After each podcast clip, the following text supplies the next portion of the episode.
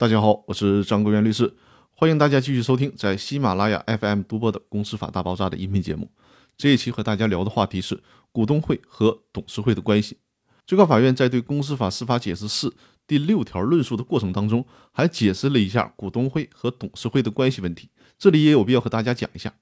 股东会或者股东大会通常体现在投资多少而分担的风险上。也就是说，为啥在公司当中出资多的人话语权就大呢？说的通俗些，就是人家拿的钱多，承担的风险就大，那当然就应该享有更多的表决权。所以说，在公司体制当中，股东是按照出资金额来享有表决权的，而不是按人头来行使表决权。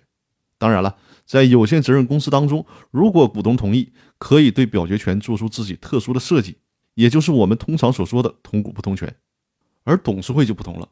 董事不一定是股东，因此可以说，董事就是高级打工的。跟公司的投资没有啥关系，也跟投资风险没有关系，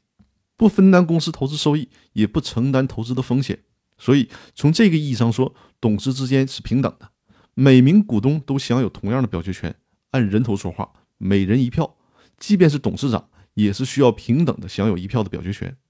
另外，我们都知道，股东会和股东大会是公司的最高权力机关，但在股份公司当中，尤其是上市公司，股民是很分散的。而且散户股民也不会热心的参与公司的管理，人家只是在市场上追涨杀跌，用脚投票而已。所以说，通常来讲，上市公司实际上是董事会来控制和管理，谁掌握的上市公司董事会席位多，谁就能控制这家上市公司。股东会行使的是所有者的权利，董事会行使的是管理者的权利。也就是说，股东会是东家，董事会是管家。我们可以理解为，股东会和股东大会的权利是无限的，而董事会的权利是有限的。董事会可以被股东会或者股东大会给予更宽泛的权限，也可以被股东会缩小权限。股东会或者股东大会也可以通过公司章程的设计，把董事会的职权到底是大是小做更具体的规定。那以上呢，就是利用这期节目再次说明一下股东会和董事会的区别。那好，我们今天的分享就到这里，谢谢大家。